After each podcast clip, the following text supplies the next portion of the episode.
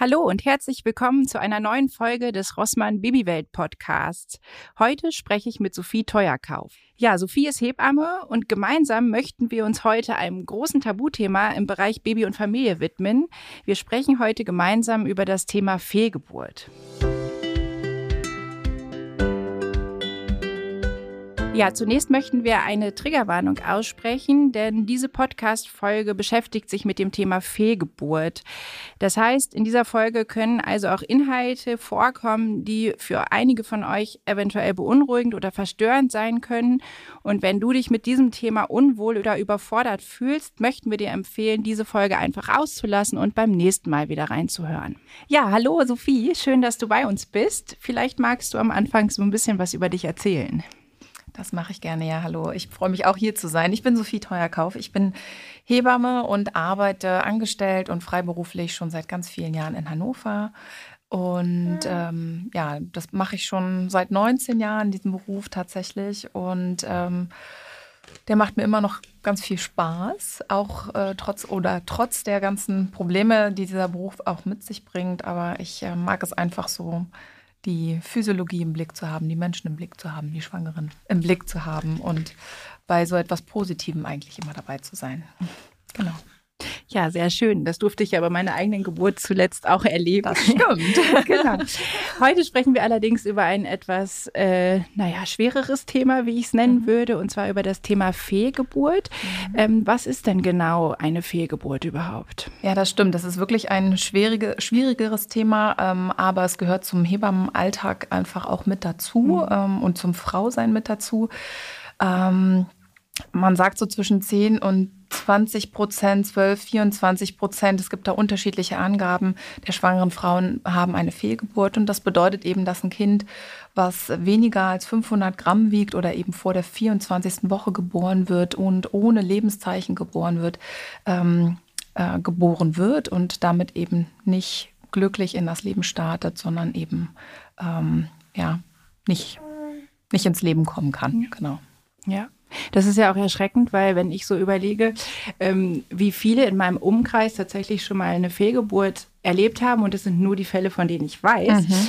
ähm, dann ist, sind das wirklich viele Frauen. Also ja. in meinem Umkreis, ich kann ad hoc wirklich mindestens fünf Personen auf, könnte ich aufzählen, wo ich sagen würde, die haben das schon mal erlebt. Und ähm, das ist halt das, wo ich auch manchmal denke, und wie viele sind es dann, die gar nicht davon sprechen? Denn das ist ja auch so ein bisschen Tabuthema. Wie erlebst du das als Hebamme? Ähm, ich würde sagen, bei uns ist es ein bisschen weniger tabuisiert. Nee. Natürlich, weil wir in den Gesprächen mit den Frauen oft einen sehr intimen Rahmen haben und natürlich auch aus ähm, medizinischer und aus psychosozialer Sicht nachfragen ne? Mhm. und extra explizit nachfragen. Das macht man natürlich jetzt weniger, wenn man mit seiner Kollegin gerade spricht und nicht so intensiv mit der in, in Kontakt steht oder mit der Nachbarin. Da weiß man das nicht. Oder selbst im eigenen Familienkreis wird das manchmal gar nicht diskutiert. Viele wissen nicht, dass ihre Mütter zum Beispiel Fehlgeburten hatten, weil man das gar nicht mhm. bespricht, auch als junge Frau oder junges Mädchen. Ähm, das wird vielleicht gerade ein bisschen offener, aber gerade so in den letzten Generationen war das nicht ähm, äh, unbedingt immer so Thema. Und deswegen äh, ist es schön, dass es immer offener diskutiert wird und auch was das mit Frauen eben macht und dass das Erfahrungen sind, die zum Leben dazugehören und auch prägend sind für eine Frauenbiografie letztendlich. Ja. Mhm. Also ich muss sagen, ähm, ich habe selber keine Fehlgeburt erlebt, man hört übrigens im Hintergrund meine kleine Tochter, die ist heute auch wieder dabei, nicht wundern also. Ähm, also ich habe keine Fehlgeburt erlebt und von daher ist es wahrscheinlich auch anmaßend, wenn ich jetzt sage, ähm, ich kann mir vorstellen, wie es ist, weil ich glaube, man kann es sich nicht vorstellen, wenn man es nicht selber erlebt hat. Ähm, aber ich denke immer, wenn ich das so miterlebe, äh, von der medizinischen Seite hört man oft ja und dann hat meine Frauenärztin gesagt, na ja, das kann ja passieren.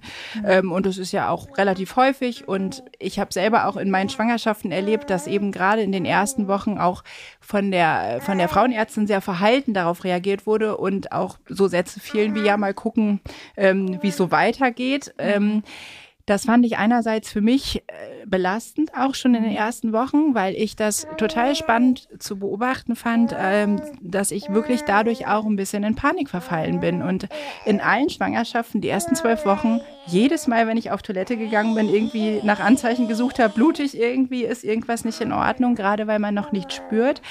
und einem das ja auch so ein bisschen äh, die Vorfreude am Anfang nimmt, weil man eben die ersten zwölf Wochen echt angespannt ist. Ne?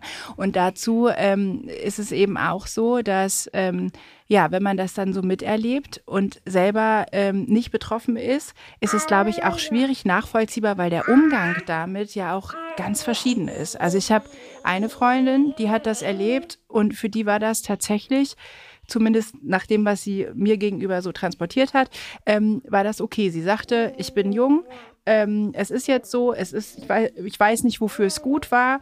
Ähm, die hat das gut weggesteckt und eine andere Freundin, die ist wirklich ins Bodenlose gestürzt. Ne? Und das mhm. ist, finde ich, auch das, was oft schwierig ist, weil das ja auch sehr schnell abgetan wird.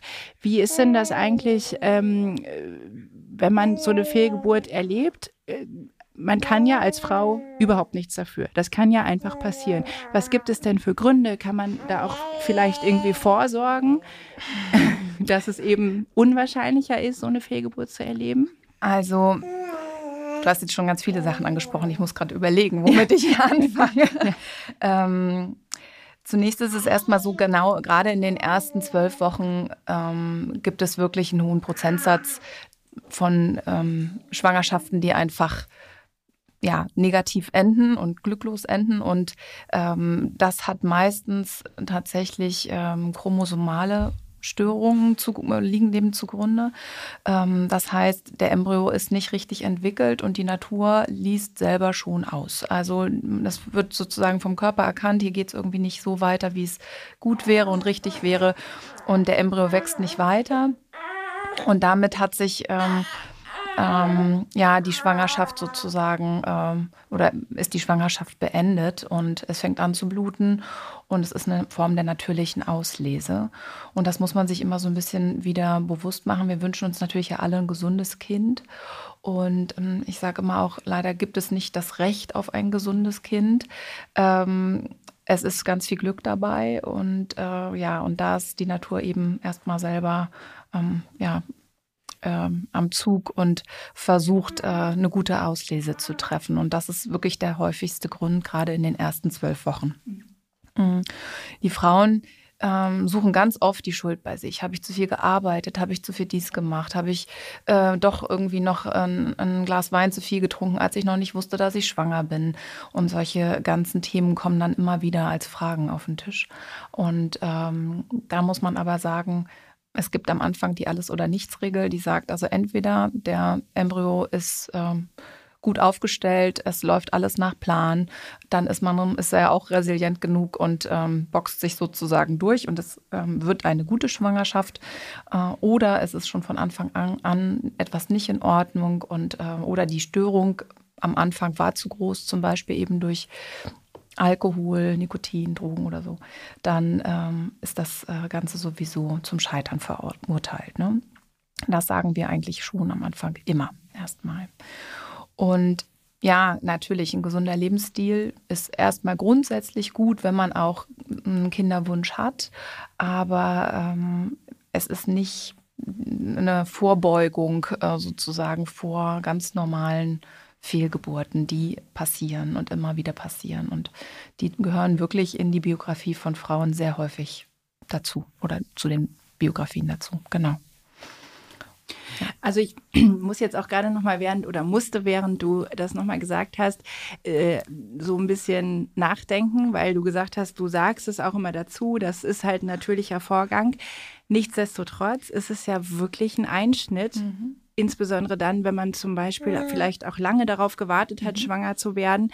Ähm, und ich hatte zum Beispiel so eine Situation bei meiner mittleren Tochter. Ähm, da war ich irgendwie in der sechsten Woche schwanger und ähm, war im Skiurlaub und bin da gestürzt. Äh, auf dem Popo, äh, einfach im Schnee ausgerutscht. Also ich bin nicht Ski gefahren, das ähm, ganz klar, aber ich bin halt einfach so im Schnee ausgerutscht, mhm. habe mir gar nicht so viel dabei gedacht, weil ich dachte, okay, es war jetzt nicht so schlimm. Und auf dem Rückweg vom Skiurlaub habe ich halt angefangen zu bluten. Und in meinem Kopf war natürlich sofort Panik. Es war jetzt nicht so dramatisch. Also ich hatte nicht das Gefühl, es fließt, aber es war halt sofort, dass ich dachte, okay, das war's jetzt. Und musste noch nach Hause und ähm, das Wochenende stand bevor, bin dann ähm, in die Klinik und ähm, dann bin ich untersucht worden und der Arzt war total sensibel und hat gesagt, ich rede jetzt gar nicht lange um heißen Brei. Hören Sie mal, und hat mir halt den Herzschlag gezeigt und meinte, es ist alles in Ordnung. Und da ist, also ich kriege jetzt noch Gänsehaut, wenn ich das erzähle. Und ich weiß, der Moment, wo ich wieder rauskam, also ich durfte nur alleine rein und meinem Mann gesagt habe, es ist alles in Ordnung. Also mein Mann ist sonst nicht so der emotionale Typ, aber der hat wirklich mit mir zusammen erstmal eine Runde geweint. Mhm. Und es war alles gut. Das mhm. muss man sich mal klar machen. Mhm. Es war mhm. alles gut. Neben mir saß eine Frau, da war nicht alles gut. Mhm. Und das war so, wie gesagt, also mir durchläuft gerade so ein Schauer, weil ich denke, das muss egal wie weit man ist, einfach auch oft so ein, ein ähm, Schmerz sein, wenn man dann weiß, okay, das war es jetzt. Ne? Man freut sich und kurz darauf ist es einfach wieder vorbei. So. Und man denkt, ich war doch gerade noch schwanger und ich bin ja eigentlich auch noch schwanger und wie kann das denn jetzt sein? Ne? Und ich glaube, da kann man so viel sagen vom Kopf her, wie man will. Naja, ich weiß, dass das passieren kann und dass es auch relativ ja. häufig passiert. Aber ähm, trotzdem bin ich in tiefster Trauer. Und da ist ja auch oft das Problem, dass die Frau aber ganz schnell weitermachen muss, weil ist ja jetzt vorbei mit der, mit der Schwangerschaft. Wie gehst du da als Hebamme um, wenn du solche Frauen begleitest? Kannst du solche Frauen überhaupt begleiten? Oder wie ist das, wenn so eine Fehlgeburt eben einfach stattgefunden hat? Ja, also das ist auch ein total wichtiger Aspekt. Also da hast du jetzt auch verschiedene Sachen schon mit angesprochen. Es kommt natürlich auch darauf an, in welcher emotionalen Situation ist die Frau überhaupt in dieser ich sage jetzt mal erstmal Frühschwangerschaft, in der die meisten Fehlgeburten, also bis zur zwölften Woche ungefähr stattfinden. Es gibt natürlich Frauen oder es ist eine Zeit in der Schwangerschaft, die ist für viele auch sehr ambivalent. Auch wenn es einen Kinderwunsch gab oder ähm, man sich wirklich darauf gefreut hat, dass es eine geplante Schwangerschaft war, kann das sein, dass manche Frauen noch gar nicht richtig wissen, mit dieser Situation umzugehen. Andere sind aber ganz sicher, das ist ganz richtig und das soll so sein und wollen das Kind unbedingt ähm, haben und sehen sich schon in der Mutter. Rolle und sehen sie schon in der Mutterschaft sozusagen. Und ähm, wenn dann ähm, die Schwangerschaft leider eben glücklos endet, dann ist das ein Schock. Also ganz sicher für, für alle Beteiligten. Und äh, da ist zum Beispiel, da würde ich gerne nochmal drauf eingehen, auch das Thema früher Ultraschall, Fluch und Segen gleichzeitig, weil viele Frauen werden sehr häufig dann zu den Frauenärzten einbestellt, ähm, oft alle zwei Wochen oder manchmal sogar wöchentlich, um den Embryo im, beim Wachsen zuzusehen. Aber es wird immer wieder vergessen, dass man nichts tun kann, wenn er nicht weiter wächst. Es ist halt nur Diagnostik und keine Therapie. Und das muss man für sich selber auch immer, finde ich, als so eine um, ähm, reflektierte Schwangere auch mit einplanen. Will ich das jetzt? Brauche ich das wirklich oder nicht? Weil ich kann eh nichts tun, ne? wenn es eben zum Beispiel ähm, das Herz aufhört zu schlagen. Und muss ich mich immer diesem Stress aussetzen, auch jede Woche zum Arzt zu gehen und zu sagen, hoffentlich ist da noch alles in Ordnung. Man ist immer in so einer nicht guten Hoffnung, sondern in so einer Hoffnung auf Sparflamme, ja? ja. Und das ist irgendwie so ein bisschen schade, weil normalerweise die Schwangerschaft ja nach und nach wächst und sich immer mehr Raum nimmt und immer, ähm, ähm, ja, der Bauch wird immer größer und das Kind nimmt immer mehr Platz im Leben ein. Und das ist so ein Schritt, äh, Schritt, also schritthafter Prozess oder es ist halt ein Prozess. Und ähm, da wird immer so ein bisschen, finde ich, durch die ganz frühen Ultraschalle auch sehr viel Druck erzeugt, mhm. ne? dass es doch auch so sein muss. Und ähm, ja, das wollte ich nochmal so ein bisschen vor, vorne anstellen. Und dieser Schockmoment, also ich habe das natürlich schon sehr, sehr oft erlebt, dass Frauen dann von ihrem Gynäkologen oder ihrer Gynäkologin gekommen sind und mich angerufen haben und gesagt haben, das, ich habe jetzt angefangen zu bluten oder ähm, der hat gesagt, das Herz schläft nicht mehr, ich blute noch nicht. Das gibt es ja auch, das ist die sogenannte Mist Abortion. Mhm. Ähm, man weiß also gar nicht, dass der kleine Embryo gar nicht mehr lebt. Und das ist dann dieser Moment des Schocks. Und dafür braucht man erstmal eigentlich einen sensiblen ähm, einen Moment und ein aufgefangen werden in so einer Situation. Ja? Und da ist oft in den Facharztpraxen sehr wenig Raum. Und ich erlebe leider auch oft, dass viele Frauen sagen, na, ich wurde da sehr ähm, ja, grob rausgeschickt. Ich hatte so viele Fragen, ich, beziehungsweise ich hatte noch gar keine Fragen, weil ich war so unter Schock. Äh, ich wusste gar nicht, wie es weitergeht. Ne? Und wichtig ist wirklich zu wissen, dass die Frauen alle ähm, egal ob sie sich schon im Vorfeld eine Hebamme gesucht haben, weil ja die Fehlgeburten sind ja erst in den frühen Wochen. Viele wissen, sie suchen sich früh eine Hebamme und dann haben sie oft schon eine und dann sind auch die Hebammen Ansprechpartnerinnen für die Frauen. Und selbst wenn man noch keine Hebamme hatte und hat aber Gesprächsbedarf oder Fragen, ähm, dann hat man dann auch immer noch Anspruch darauf, sich eine Hebamme zu suchen für genau dieses Thema. Also ne, nicht nur nicht nur darauf zurückzugreifen, zu sagen, ich habe ja schon jemanden, jetzt kann ich, sondern nee, ich brauche jetzt mal jemanden. Und auch andere Schwangerschaftsberatungsstellen äh, oder Beratungsstellen stehen da auch zur Verfügung, ne? zusätzlich zu dem Gynäkologen oder Gynäkologin, je nachdem, was man auch so ein, was man für ein Verhältnis zu dem hat. Ne? Also manche fühlen sich sehr aufgehoben, sehr verstanden ähm, und andere sind wiederum, sagen mal, ja, das ist da sehr nüchtern, sehr rational. Ne? Ja. Und wenn ähm, also eine äh, festgestellt worden ist, entweder durch Anzeichen einer Blutung oder eben bei einem frühen Ultraschall, dass das Kind nicht weitergewachsen ist, dann hat man vor allen Dingen erstmal Zeit.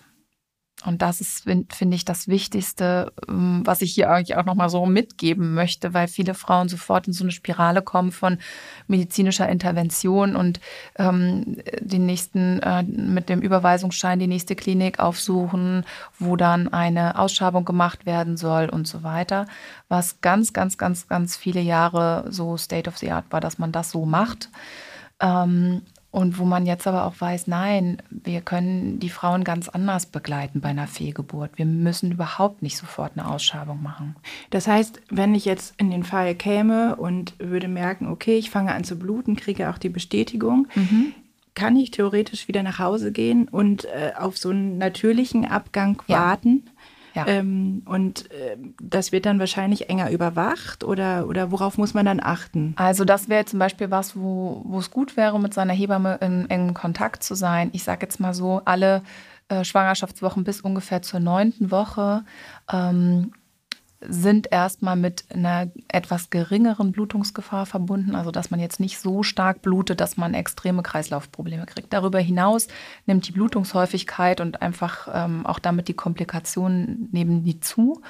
Und das bedeutet, dass man da schon noch mal ein bisschen genauer gucken muss. Aber grundsätzlich hat man erstmal Zeit. Das, man sollte diesen Schock, gerade wenn man sich sehr auf dieses Kind oder und auch über diese Schwangerschaft einfach gefreut hat, sollte man erstmal diesen Schock etwas ähm, sacken lassen mit seinem Partner, mit mhm. Freundinnen, mit, mit der Hebamme, ähm, ja, in Kontakt treten, weinen, darüber reden, äh, sich was Gutes tun und nicht sofort ins Handeln kommen, sondern erstmal durchatmen und sagen, mhm. okay, und diese und auch ein bisschen Akzeptanz gehört dazu. Mhm. Ne? Weil viele Frauen müssen dann auch erstmal ins Loslassen kommen. Ja. Ich, ich habe gerade gedacht, ähm, ich habe eine Freundin, die hat mir dann erzählt, sie hatte schon einen Termin für die Ausschabung. Mhm.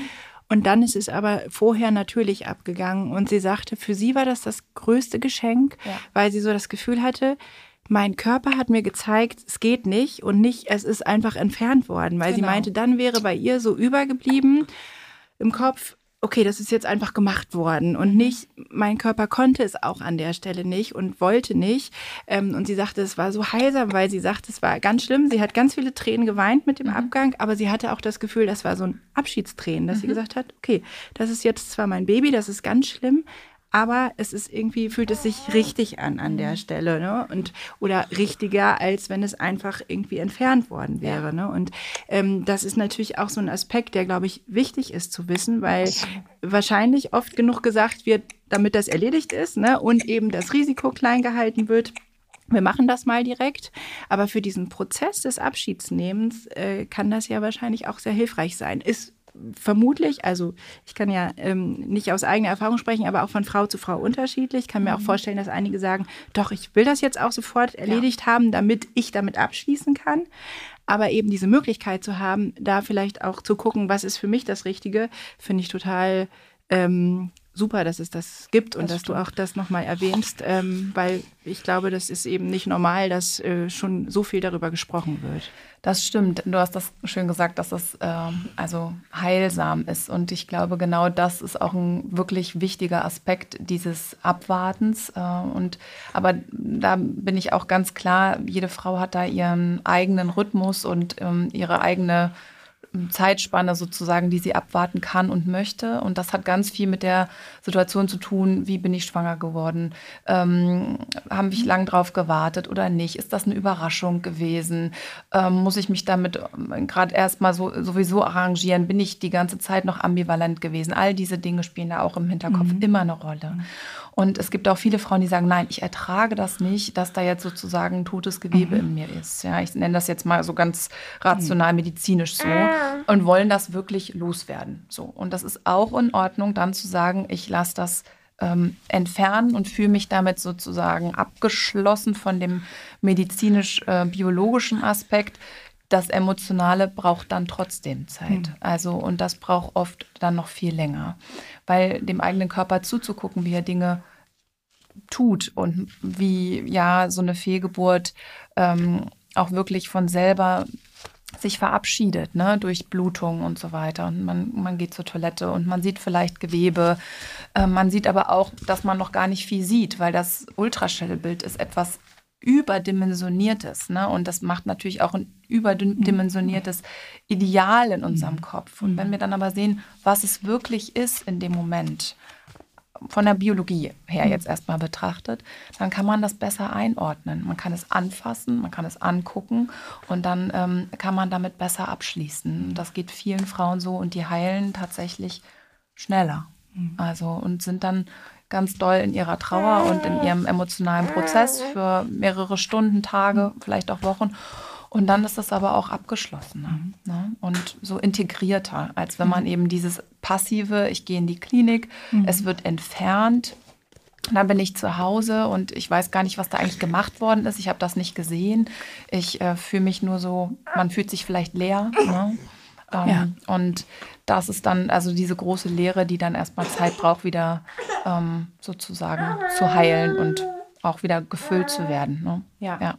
Ja, und ich glaube, da ist auch nochmal wichtig zu betonen, dass es ja auch okay ist, in dem Moment alle Gefühle zu haben, ja. die es so gibt. Ne? Ja. Also ich kenne auch eine Freundin, die total wütend war, weil sie gesagt ja. hat, warum ist mir das jetzt passiert? Warum? Warum? Ich habe so lange darauf gewartet und es ist jetzt quasi auch fast die letzte Chance, weil ich einfach so alt bin. Warum? Warum musste das jetzt sein? Mhm. So, es hat nach so vielen Versuchen geklappt und ich habe mich so gefreut, dass es klappt und jetzt ist es wieder weg. Mhm. So, ne? Und das ist, glaube ich, auch was, wo man als Außenstehender äh, unterstützen kann, indem man sagt, ey, es ist okay, so, du musst jetzt nicht sofort weitermachen, mhm. weil das ist ja das, was oft verlangt wird, ne? Mhm. Weil dann sind die vielleicht einen Moment krankgeschrieben und dann heißt es, naja, das ist eben ein Vorgang, der passiert.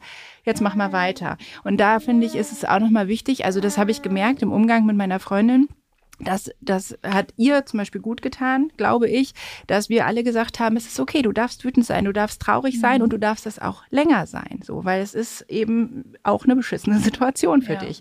Und ähm, das ist halt was, was finde ich aber auch in unserer Gesellschaft noch ein ganz großes Problem ist, dass es eben oft so abgetan wird. Ne? Und dass eben diese Trauer, von der du gerade gesprochen hast, ähm, und dieser Prozess, sich auch zu lösen von diesem, äh, dieser, dieser Vorstellung, ich bin bald Mama und ähm, ich freue mich und äh, alles wird anders, ähm, das dauert halt manchmal auch. Ne? Mhm. Und äh, eben diese Unterstützung dann wahrzunehmen, ist, glaube ich, äh, durch Hebammen oder eben auch andere ähm, Institutionen ist, glaube ich, ganz, ganz wertvoll. Und das fand ich auch so gut, dass du gerade nochmal gesagt hast, selbst wenn man keine Hebamme hatte, hat man danach die Möglichkeit, sich diese Hilfe zu ja. holen. Aber ich glaube, es wissen einfach viele nicht. Ja, sehr viele nicht tatsächlich. Deswegen, das ist mir sehr wichtig, dass ja. das auch nochmal so ein, ja. so ein wichtiger Aspekt ist, einfach den Frauen ähm, wissen sollten, damit sie eine gute Unterstützung kriegen in der Zeit. Mhm.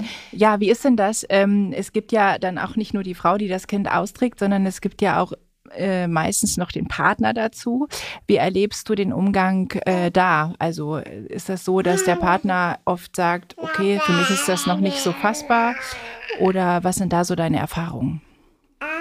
Mm, ja, es ist immer ein ganz interessantes Zusammenspiel in, in so einer Paarkonstellation, ähm, egal ob eben mm, eine Frau und ein Mann oder zwei Frauen ähm, miteinander eine Familie gründen. Mm der nicht schwangere Elternteil sozusagen, der ist immer etwas ähm, ja, hilflos, mhm. ohnmächtig letztendlich und muss auch erstmal ankommen in der Situation, hat oft ja eben nicht diese ganzen körperlichen Begleitmaßnahmen ähm, Erscheinungen nun mal und ähm, es ist häufig ja erstmal auch ganz viel Schock, Trauer und es kommt natürlich auch darauf an, ähm, wie, wie hoch ist vielleicht sogar der Kinderwunsch gewesen bei dem anderen Elternteil. Sind die sich da ganz einig drüber mhm. oder ist jemand, also wie unterstützend kann man dann eben sein, wie verständnisvoll ist man sowieso?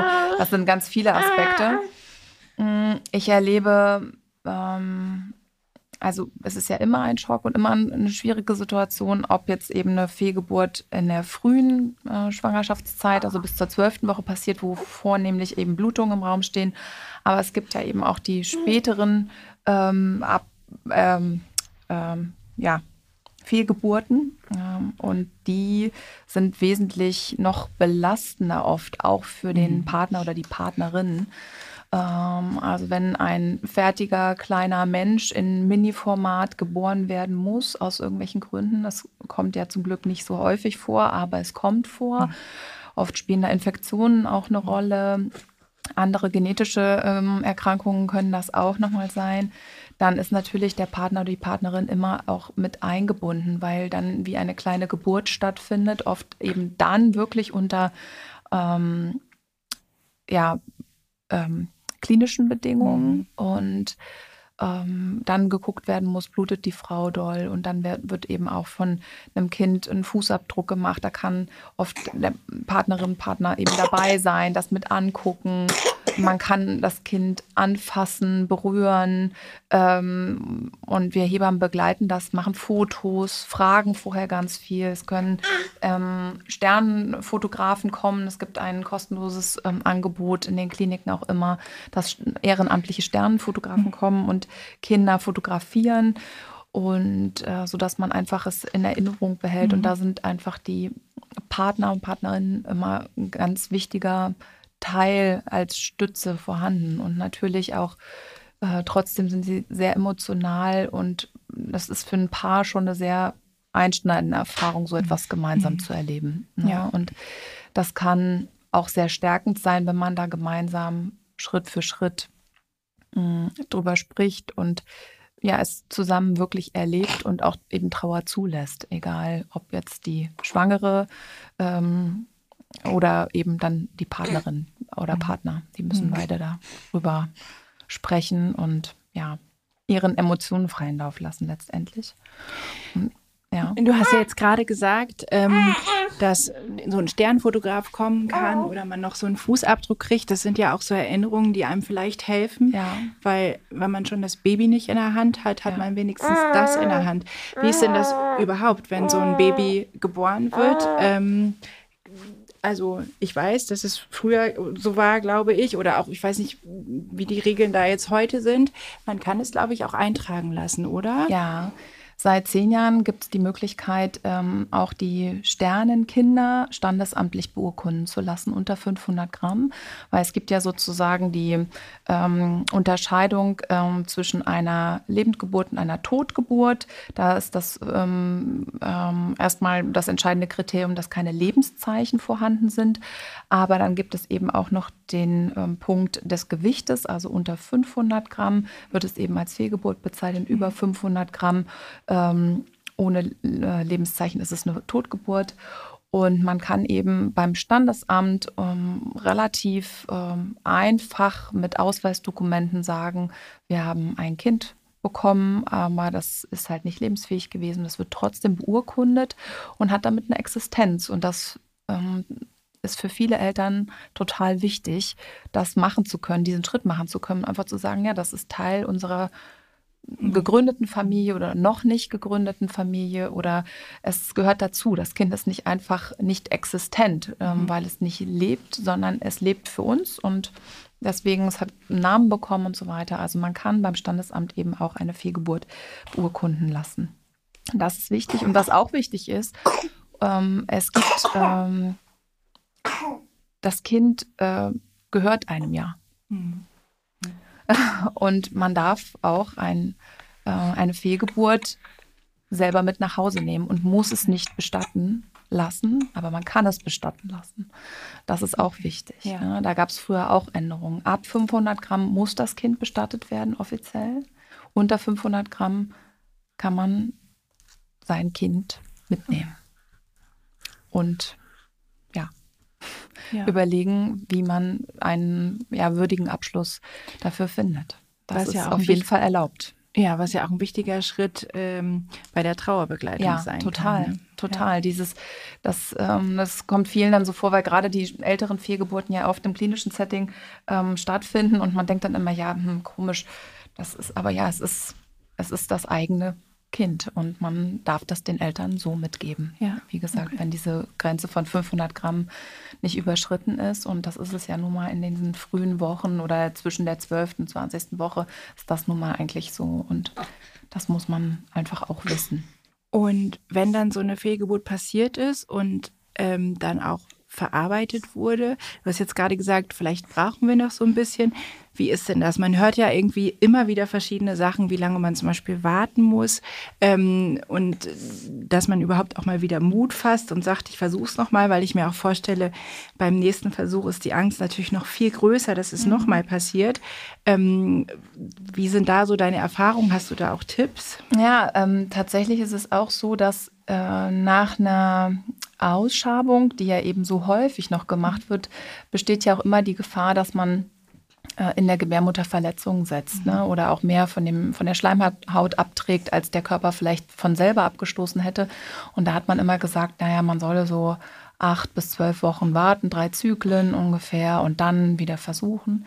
Ähm, ganz häufig ist es aber nach sehr frühen ähm, Fehlgeburten ohne eine Ausschabung so, dass das oft im nächsten Zyklus schon wieder mhm. äh, geht und mhm. ähm, dass manche Frauen dann total überrascht sind und dann aber alles gut geht. Ja, mhm. also gerade bei den jüngeren Frauen, wo also die Fruchtbarkeit jetzt nicht irgendwie so zur Debatte steht oder wo die einfach schnell schwanger geworden sind, ähm, kann das ganz zügig wieder gehen ohne Probleme. Also man kann gar nicht unbedingt sagen, das musst du jetzt machen oder so musst du jetzt abwarten, sondern man merkt dann schon auch, wenn man bereit dafür ist. Und der Körper zeigt einem, wenn er bereit ist. Ne? Ja.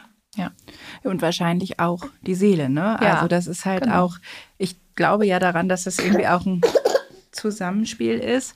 Ähm, dass man eben auch merkt, okay, jetzt, jetzt bin ich auch überhaupt wieder bereit, mhm. ähm, das auch nochmal durchzumachen, weil ich eben auch fest davon überzeugt bin, dass es schon im Kopf nicht ganz wegzudenken ist, mhm. wenn man dann wieder schwanger ist. Ne? Und das bedarf bestimmt auch einer Stärke, die man da haben muss, zu sagen, ich wage es trotzdem nochmal. Mhm.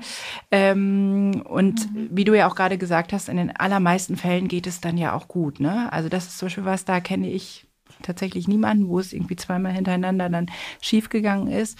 Da stelle ich mir sehr, sehr hart vor, wenn dann wirklich auch das immer wieder passiert. Ähm, da muss man, glaube ich, sehr stark sein. Ja, die, die Angst, dass es einem einen wieder trifft, die ist immer da und die wird natürlich von Mal zu Mal auch größer. Also das erleben wir natürlich auch.